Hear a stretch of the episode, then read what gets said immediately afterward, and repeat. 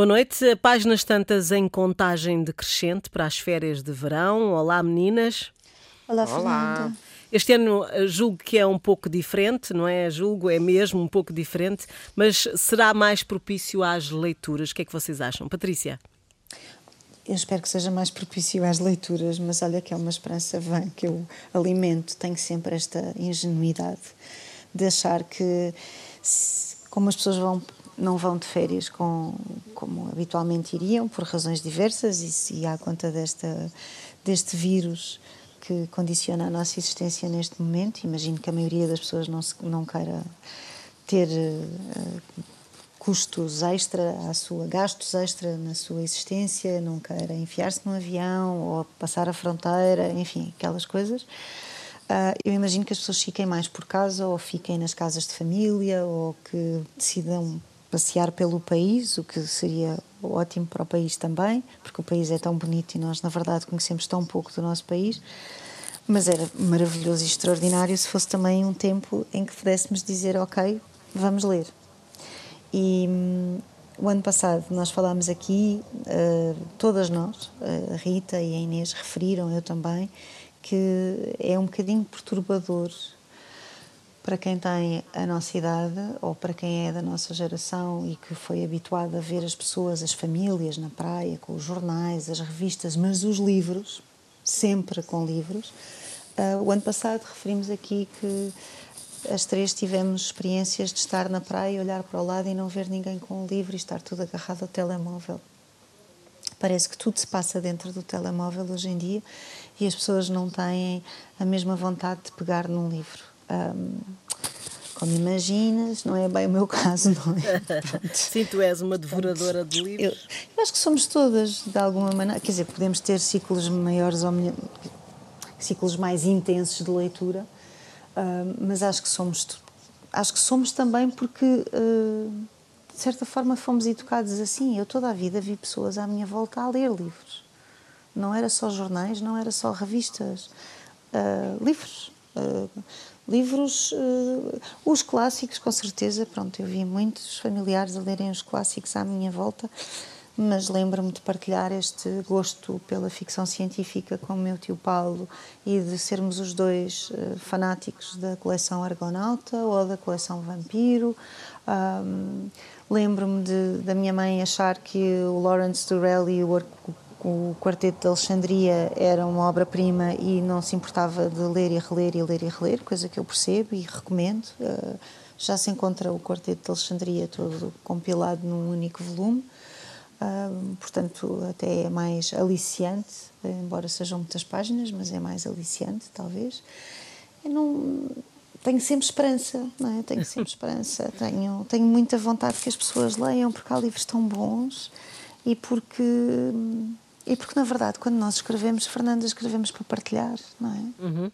Eu vou passar uh, a bola a para bola a Inês. a Inês. Inês, uh, a esperança é sempre a última a morrer, não é? Estas coisas de livros. No uh... meu caso, a esperança está sempre ativa, porque de outra maneira a vida não tem graça. E, e eu tenho mesmo essa, essa esperança, ou mesmo fé, em que as pessoas, precisamente porque têm muito menos dinheiro para, para férias, e se calhar menos oportunidade de férias, porque ainda vamos ver, e eu claro. penso em toda, todo o precariado, que, toda, todas as muitas pessoas que infelizmente trabalham em condições precárias, uh, as empresas que estiveram uh, fechadas ou, ou, a trabalhar a, a, a menos de meio gás, se agora no verão vão dispensar, vão, vão dar férias, sobretudo àqueles, aos, ah. muitos, aos muitos que trabalham sem direitos, não é? E, claro, depois, quando se diz isto, é, portanto, podem aproveitar para ler. Sempre que eu digo isto, vem alguém, vem um grilinho maldoso dizer ah, pois, mas não há dinheiro para ler. não ah, sei mas há dinheiro é para desculpa. tanta coisa, isso é uma desculpa. Isso não é desculpa, porque podem ir uh, uh, a bibliotecas que as há por toda a parte e agora já estão abertas, uh, buscar livros gratuitamente. Uh, podem uh, procurar, uh, olha, nós falámos de, de, já de, de, aqui de policiais, há livros, os policiais, por exemplo, e há bastante bons, da coleção Vampiro são livros pequenos, portáteis, para se ler na praia, muito baratos, por exemplo, como há coleções de bolso. E a propósito de livros policiais, queria dizer que eu, eu referi no programa dos, dos policiais uma tradução do Fernando Pessoa, que só depois é que, é que fui conferir, que é Ana Catherine Green, o caso da Quinta Avenida, esse policial que está na coleção Vampiro, traduzido pelo Fernando Pessoa. Também queria alertar, espero que as reedições que andam a fazer da coleção Vampiro tenham uma cola melhor do que as originais, porque, eu tenho a minha querida coleção Vampiro, que tenho quase na íntegra, porque, como disse, sou muito leitora de, também de policiais, designadamente no verão. Uh, mas leem-se e não é preciso ter areia nem estragá-los, começa-se a abrir e começam-se a desmilinguir a desmoronar todos, e é o caso desse, deste policial que eu tenho aqui. Que verbo é esse que tu disseste, Inês? A, desmiling... a? Desmilinguir. É uma coisa que eu ouvi no Brasil, deve ser também portuguesa. Que beleza! Acho, acho, lindo. Acho foneticamente... Desmilinguir. Aprazível, aprazível. Mas ao desmoronar-se todos. Eh, há muito, eh, é uma das, uma das coisas é que os livros têm, e hoje em dia não têm razão, para não ter uma qualidade e resistência porque são, eh, são supostos resistir, não é? Uhum. Mas eu, eu espero que as pessoas percebam que, precisamente, se não podem fazer as grandes viagens, os livros são essas grandes viagens. No pensamento, na imaginação, uh, no, no, sonho, uh, podem ser romances, poesia, filosofia, mas são, de facto, uh, imersões em outros mundos e, e eu espero, uh, espero sinceramente que as pessoas uh, aproveitem bastante para ler, porque se escolherem bem os livros e se, se dedicarem à leitura, eu acho que se sentirão compensadas e se sentirão acrescentadas e se sentirão na mesma que viajaram. Eu, pelo menos, tem-me valido muito no confinamento, vale-me sempre, mas no confinamento ainda ah, aproveitei sim. para ler mais e acho que. E, uh, e sugestões não. Desconfina-nos logo a cabeça, desconfina-nos. E, e sugestões eh, não, não vão faltar, aliás, para isso é que, que estamos aqui. Eh, este, eh, não falei ainda no tema, que era mesmo as sugestões livres para, para as férias de verão. E, Rita, uma das sugestões tem que ser o teu livro Os Pássaros Cantam em Grego, que já saiu. Já saiu, está, está desde 14 de julho nas livrarias. E, e, pronto, e, tenho, e, e, obrigada por ter citado, porque a mim ficar-me é mal, mas também numa altura destas em que somos tão desfavorecidos, os, os autores são tão desamparados, em que não, não pode haver lançamentos, uh, em que tudo é mais difícil uh, e a promoção é precária. Uh, ao menos que neste programa eu possa, sem, sem grandes dramas morais, falar do meu próprio livro então conta lá o que é o livro. Coitadinho. Rita. Não, é, é o terceiro diário. Eu comprometi-me a escrever diários que vão pautando a minha vida em paralelo com os lançamentos de livros de ficção ou outros. E assim tenho feito. E este é o diário, o número 3, que uh, acompanha a minha saída, mais uma, uma rodada, mais uma, uma saída da minha rotina em que deixei o Estoril e vim viver em permanência para o campo. Não prometo nada, não sei se vou ficar aqui para sempre, mas o que eu gosto é realmente de renovar os cenários. Um, e pronto, isso obedeceu uma série de coisas que vem explicada no livro e onde eu fiz algumas descobertas muito importantes para o meu crescimento interior. Este papo é horroroso, crescimento interior. Mas pronto, a verdade, odeio, lembro-me logo os, os, livros de autoajuda, mas de facto foi uma autoajuda sim, ter vindo para o campo e, e agora, eh, evocando o, o, de facto o título, há uma sabedoria uh, paralela à dos livros que se tem aqui e que para mim foi muito, muito importante e, e, também foi salvífico neste, nesta, neste confinamento, porque aqui o confinamento já existe, não é? Estamos arredadas de, do mundo das pessoas, das visitas, não somos tomados de assalto uh, nem tanto por telefonemas, nem terra marear. Vivemos, vivo aqui sozinha numa rua de, de terra batida e vim aqui descobrir coisas que me fizeram muito felizes muito feliz. E pronto, e é isso que eu realmente. Mas quer dizer, o confinamento aí no campo permite ao menos ir à rua, não é? Porque Sim, mas já, em casa. eu nunca na vida me deixei, porque enquanto aí vocês para irem em Lisboa, para irem à farmácia, têm que ficar numa fila, para ir ao supermercado, têm que ficar numa Sim. fila. Sim. Aqui não há filas. Percebes? Quando muito tenho uma pessoa à minha frente, Sim. e espero um minuto. Uh, portanto, a minha vida é exatamente igual. Uh, o tempo é outro. O, te, o, te, o quê? O tempo. tempo. é outro. O tempo é outro, exatamente. Agora, há uma coisa engraçada, o ar puro, ar tudo isso. Um, há uma coisa interessante para se estudar, que é a relação que vocês estavam a falar da leitura com a pandemia.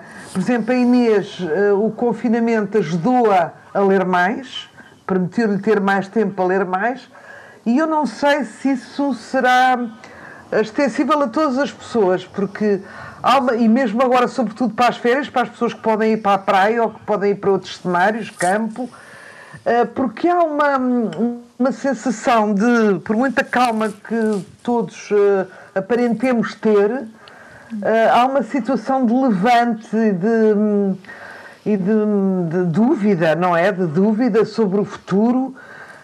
Um, eh, que pode prejudicar um bocado a leitura, como se estivéssemos numa passiva situação de tragédia, mas sem. sem como, aparentemente está tudo bem e na verdade está tudo mal, não é? Não sabemos quem é que pode ser afetado no meio disto tudo. É estranho, é bizarro, porque as pessoas não têm muitos infectados à sua volta. A maioria das pessoas que eu conheço não tem, mas na verdade é que abrimos o jornal todos os dias e em todo o mundo, quer dizer, Estados Unidos e Brasil já superaram um milhão, já estamos com números astronómicos. Portanto, é uma situação muito estranha. Estamos e não estamos em, em catástrofe. Um, e isso dá uma inquietação interior que às vezes não é propensa ao recolhimento e à tranquilidade que se tem que ter para entrarmos no mundo da ficção.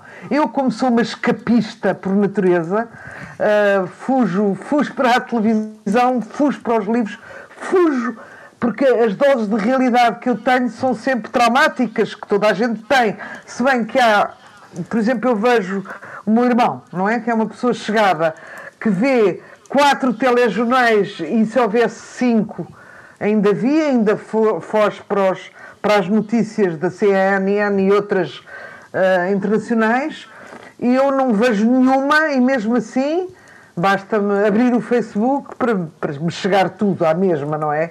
Uh, embora de uma forma mais rápida.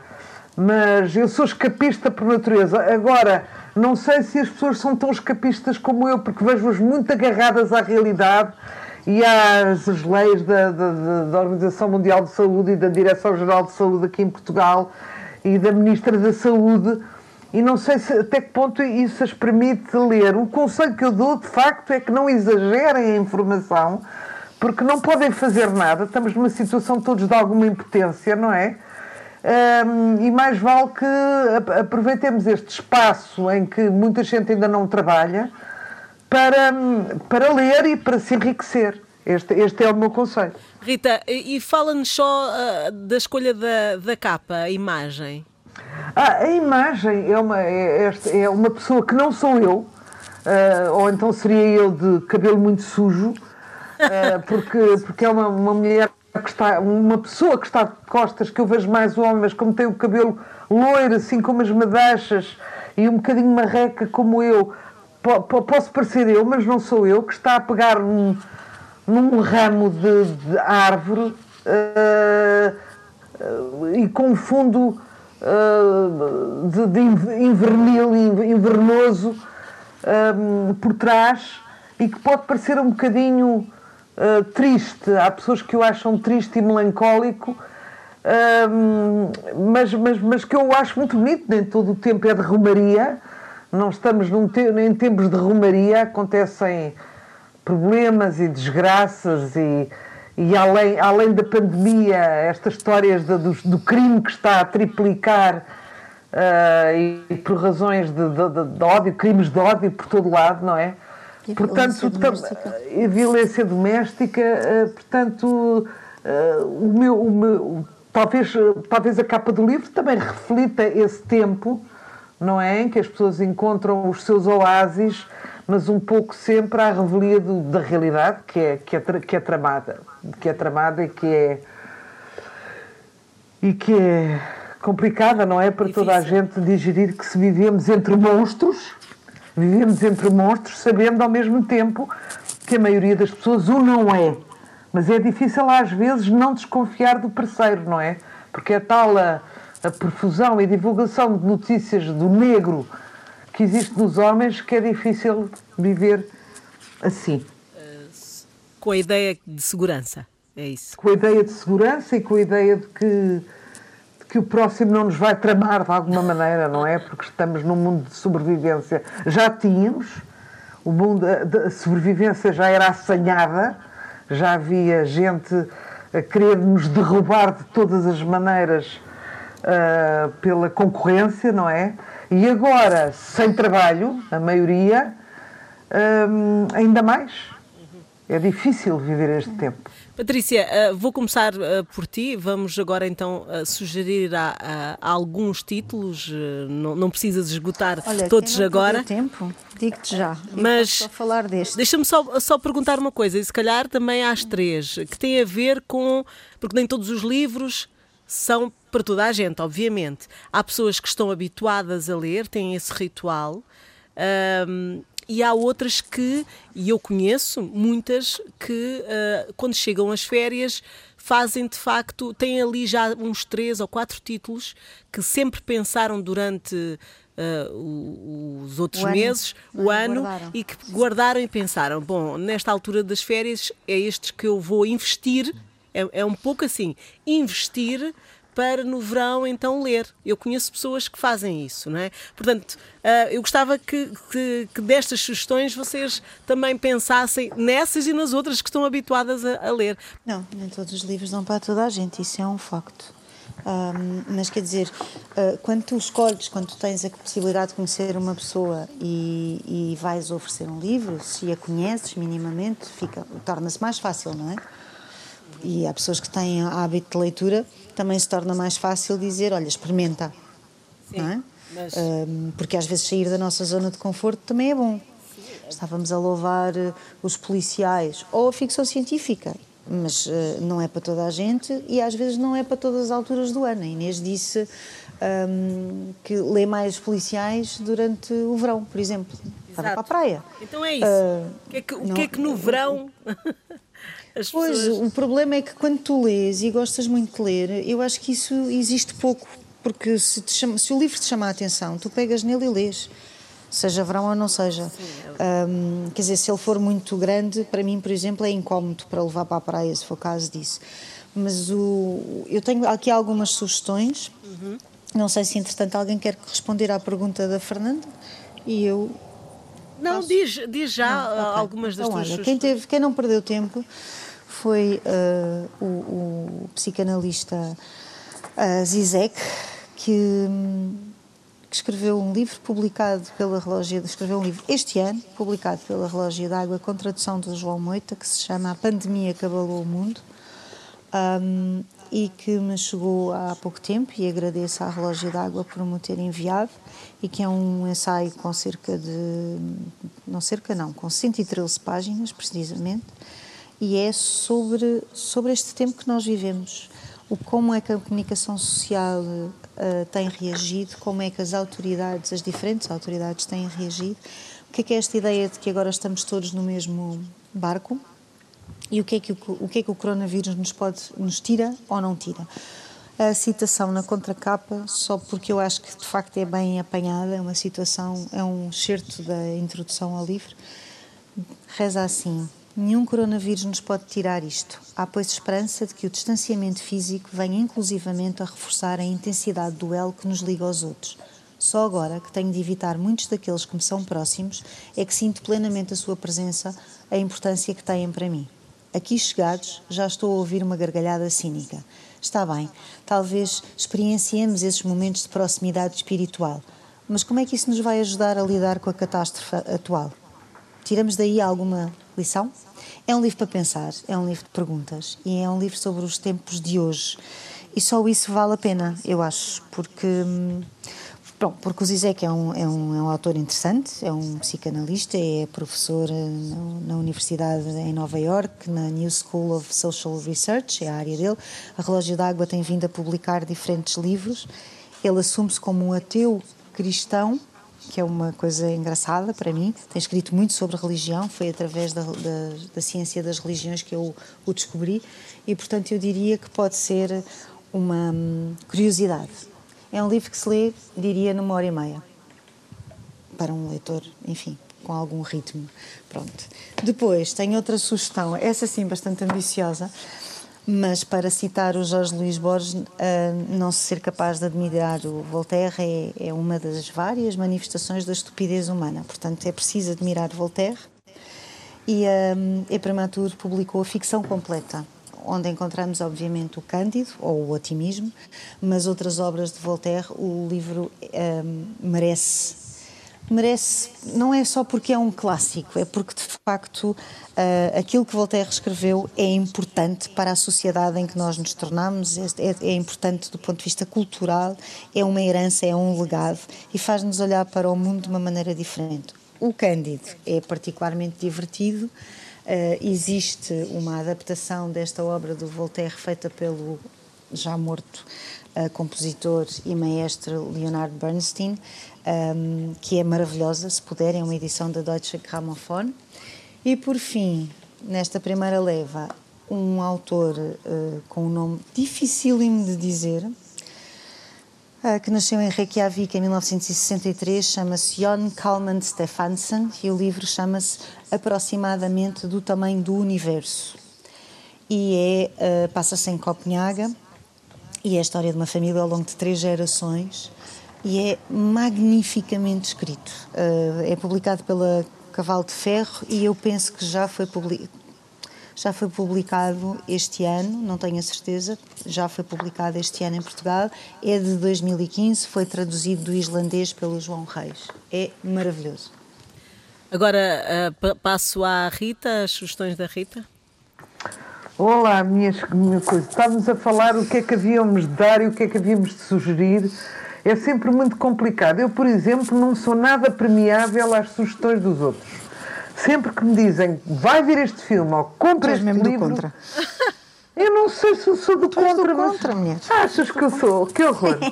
não. se calhar sou, se calhar sou, mas realmente eu sou muito, muito específica.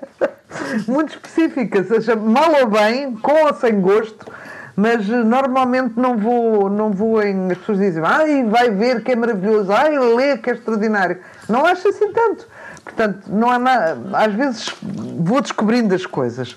Ora bem, eu fui aqui à minha estante e recomendo às pessoas um livro de que não se fala há muito tempo e que é uma beleza.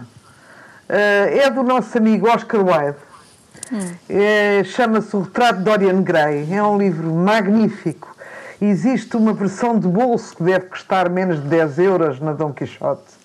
E é um livro. Bis, coleção Bis. É a coleção Bis, pronto, é. Biblioteca de Bolso. BBC, diz aqui. Não diz bis, diz BBC, que não sei o que, não sei o que, é que quer dizer com BBC. Pronto, a capa é do Henrique Gaiate e, e pronto, é a história de um homem magnificamente bonito que acaba por vender a sua alma em troco da, da eterna juventude. É um livro, lá está, que não digo que as pessoas sejam estúpidas que não leram esse livro, como este que a, que a, que a Patrícia citou, mas, mas é de uma. É, é maravilhoso, é sempre maravilhoso. Ah, depois descobri aqui um livro muito engraçado. Um, Lembram-se de ter contado aqui uma história sobre um homem que eu conheço que teve mil e uma mulheres, stricto senso, e estou a dizer por baixo, a quem um dia perguntei o que é que ele tinha aprendido com as mulheres e ele disse nada. Isto é um homem inteligente, com sucesso profissional, mas que de facto toda a vida utilizou as mulheres para seu prazer sexual e para seu orgulho e para seu prestígio, escolhendo sempre mulheres bonitas, evidentemente. E, hum, e, e, depois não, não aprendeu nada com elas. E então encontrei aqui um livro, não sei se a Inês e a Patrícia se lembram, um livro da Ana Sousa Dias, a jornalista, uh, que fez, já teve alguns pro programas de televisão, uma mulher muito bonita, muito interessante, com mais divórcios do que eu, e eu, eu tenho muitos.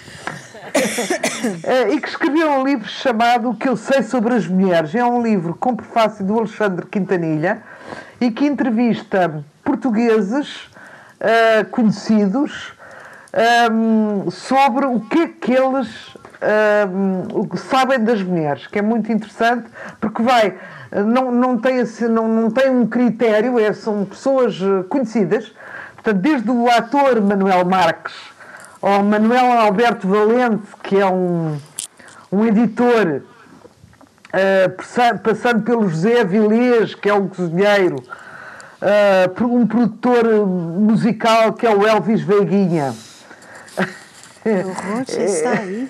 Olha, vês tá. as que uma pessoa descobre. Vês? Vês. Uh, o, o, Carlos T. Uh, pronto, e o que é que eles sabem das mulheres? E é muito interessante uh, ver as coisas diferentes que todos eles encontram em nós, que somos de facto estes seres tão extraordinários. Eu penso que, já falámos aqui neste livro, penso que até foi a Inês que que, que, ah, não, foi a Patrícia que recomendou este livro quando saiu, Os Ricos de Maria Filomena Mónica. Ela tem os pobres e agora escreveu os ricos. É sempre um prazer ler, ler esta mulher que eu conheci tarde na vida e com quem de vez em quando um, me correspondo por uh, mail. É uma mulher uh, muito inteligente, com, muito irónica um, e que fala muito nestes temas uh, das diferenças sociais e fala bem. Portanto, chama-se Os Ricos, da Maria Filomena Mónica, cronista, académica, penso que não é jornalista mas hum, não é. Mas pronto, uh, ensaísta, sobretudo. Ensaísta e biógrafa, fez a biografia do Essa de Queiroz, bem, entre outras coisas, fez muita coisa. É, fez muitas coisas, muitas coisas mesmo. Pronto, o Walter Ugumem, que é dos. Daqueles que para mim são considerados os novíssimos, porque os novíssimos são aqueles que vieram depois de mim. Ainda não estou nos miúdos de 20 e 30 anos. Uh, mas estou, eh, para mim, um novíssimo em Del Walter Ugumem, apesar de ter uma obra enorme, um, mas que foi, cuja escrita me espantou, me admirou imensamente, porque é realmente diferente de tudo que, que existe. Em, em, eu acho que ele partiu, de facto, é um mestre de linguagem, ou seja, tem uma linguagem muito própria e muito nova. Eu sou muito fã do Walter Ugumem e tem este livro que, que eu gostava que toda a gente lesse, porque foi um livro que eu adorei e que já reli, e eu que não sou muito de reler livros, chamado A Desumanização.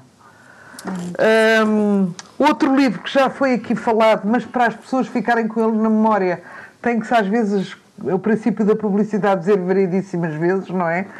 Que a Patrícia também recomendou recentemente, que é a, a biografia do Manuel de Oliveira, um, do Paulo José Miranda. É do Paulo José Miranda, que é um, um nosso amigo, uh, que muito admiramos e que um, penso que posso falar pelas três, mas não faço ideia. Agora estou a ser um bocadinho abusiva. É um livro que sai pela Contraponto e chama-se A Morte Não É Prioritária, porque este homem que hum, viveu tanto, não é? Ele foi campeão, campeão, o realizador de cinema, não é? Nós conhecemos-o pelo realizador de cinema e é de facto como ele se destaca, mas ele foi campeão nacional de salto à vara, foi trapezista voador, um, foi, tirou o brevet de piloto, uh, foi galã de cinema, entrou no filme A Canção de Lisboa, foi agricultor, foi gestor industrial e de facto eu, eu tenho muito respeito por velhos velhos eh, que, que viveram tão mais do que eu. Eh, de repente estou completamente apaixonada por velhos. Não é velho, não me interessa. Estou contra a corrente. Ah, é um jovenzinho muito inteligente, paciência. Vai para a fila, espera que eu também esperei. Velhos é o que está a dar para mim. E o Manuel de Oliveira é um velho admirável porque hum, soube rechear a sua vida de, de múltiplas valências e eu tenho muito respeito por gente assim. E para a primeira leva já chega. Inês, vamos a isso. Uh, pois eu, um dos livros que eu ia recomendar muitíssimo foi um de que a Patrícia já falou, acabei de o ler agora mesmo, do Slavoj Zizek, A Pandemia que Abalou o Mundo, e de facto, como tu, Fernanda, estavas a perguntar, a dizer temos que adequar os livros às pessoas, e a Rita tinha dito antes, há pessoas que não conseguem desligar da informação. Este, para essas pessoas que querem sempre saber quantos mortos, quantos feridos, o que é que se está a passar, para saírem, terem um recuo em relação a essa informação imediata e fervilhante uh, e, e, e, que se repete e que não deixa muito espaço para o pensamento. Este livro, este homem, além de psicanalista, eu acho que sobretudo é um dos grandes filósofos uh, do tempo contemporâneo, tem uma escrita eh, como a Patrícia sublinhou, bastante acessível. É um livro que se lê, não Muito é preciso rápido. ser entendido em filosofia, porque, embora ele use muitos conceitos filosóficos, ele desfibra-os de maneira uh, a que toda a gente possa perceber, sobretudo num livro como este. E ele teve esse cuidado, particularmente nesse livro, neste livro que é um livro de reflexão sobre, em cima do, do que estamos a viver e é um livro que uh, precisamente se ocupa a ver o copo meio cheio. Ele diz às tantas: talvez possamos esperar que uma das consequências inesperadas das quarentenas do coronavírus em cidades, um pouco por todo o mundo, seja que pelo menos algumas pessoas passem a usufruir de tempo isento de atividade frenética e comecem a pensar no despropósito do seu martírio, ou seja, do estilo de vida que levamos. E ele, o que ele propõe é um comunismo. É um, é, ele tem um capítulo mesmo chamado Comunismo ao Barbárie, e o que ele diz é isto está-nos a dizer que tem, temos de ir para o comunismo, mas não é o comunismo que já foi vivido, é o, é o pôr em comum e ele dá exemplos de que até Boris Johnson, por exemplo, já uh, nacionalizou temporariamente, é certo, parte dos uh, nacionalizou temporariamente os caminhos de ferro ingleses e, portanto, mesmo os neoliberais mais descabelados, digamos, percebem que isto, este sistema de vida não, não está a resultar. E então ele propõe um, um, comunismo de desastre como antídoto para, estou a citar, o capitalismo de desastre uh, e diz que, uh, que, uh, portanto, que temos que usa, voltar a usar aquilo a que Kant chamou o uso público da razão, pensar em, em, em, novas formas de, de, de partilha dos bens comuns, de cooperação entre as nações uh, e, que, e, que, esta suspensão uh, pode, uh, e é isso que ele apela, que cada um de nós, no seu dia a dia, porque todos nós somos políticos no nosso dia a dia, faça uma revisão da forma como vive, das relações que tem laborais ou outras e, do, e do, dos seus objetivos na vida e se aproxime deste, deste novo comunismo proposto por ele. Ainda na área do pensamento, saiu também um livro muito interessante para quem quiser pensar um bocadinho mais distante das questões propriamente do vírus, mas eh, nas questões tão, tão fundamentais hoje das desigualdades de género ou do racismo. Há um livro da Joacine Catar Moreira, que é um, uma, um livro feito a partir do seu uh, trabalho de doutoramento e que se chama Machundadi, género, performance e violência política na Guiné-Bissau. Eu gostei muito do ler, porque não só fiquei a perceber a fundo a Guiné-Bissau, país que não conheço, como o machundade é a masculinidade, aquilo que nós chamamos a masculinidade tóxica. E no fundo o que ela, o que ela trabalha neste livro é como essa masculinidade uh, é uma forma de afirmação que põe metade, essa tal metade da população feminina de parte e como eh, essa construção do género uh, define uh, logo quem é o sujeito e quem é que tem o poder. E é muito, muito, muito, muito interessante. É um livro publicado recentemente pela Sistema Solar, com um prefácio de Pedro Vasconcelos.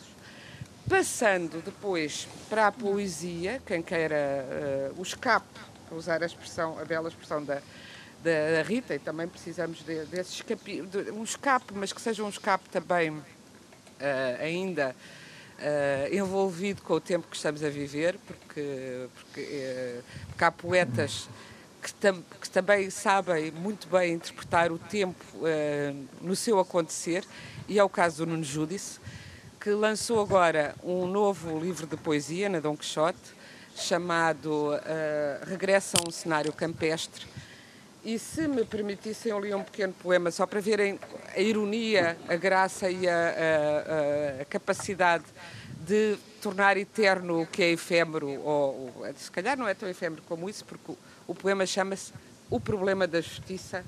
E se me permitem, vou lê-lo, porque isto de poesia é melhor uh, para, para, para, dar a conhecer a quem eventualmente tenha, tenha a infelicidade de ainda não ter lido um poema do Nuno Judice, que eu acho que é uma infelicidade, que é um grande, grande poeta. Uh, vou ler este, este poema que, é, que, é, que também tem bastante humor e que se chama O Problema da Justiça.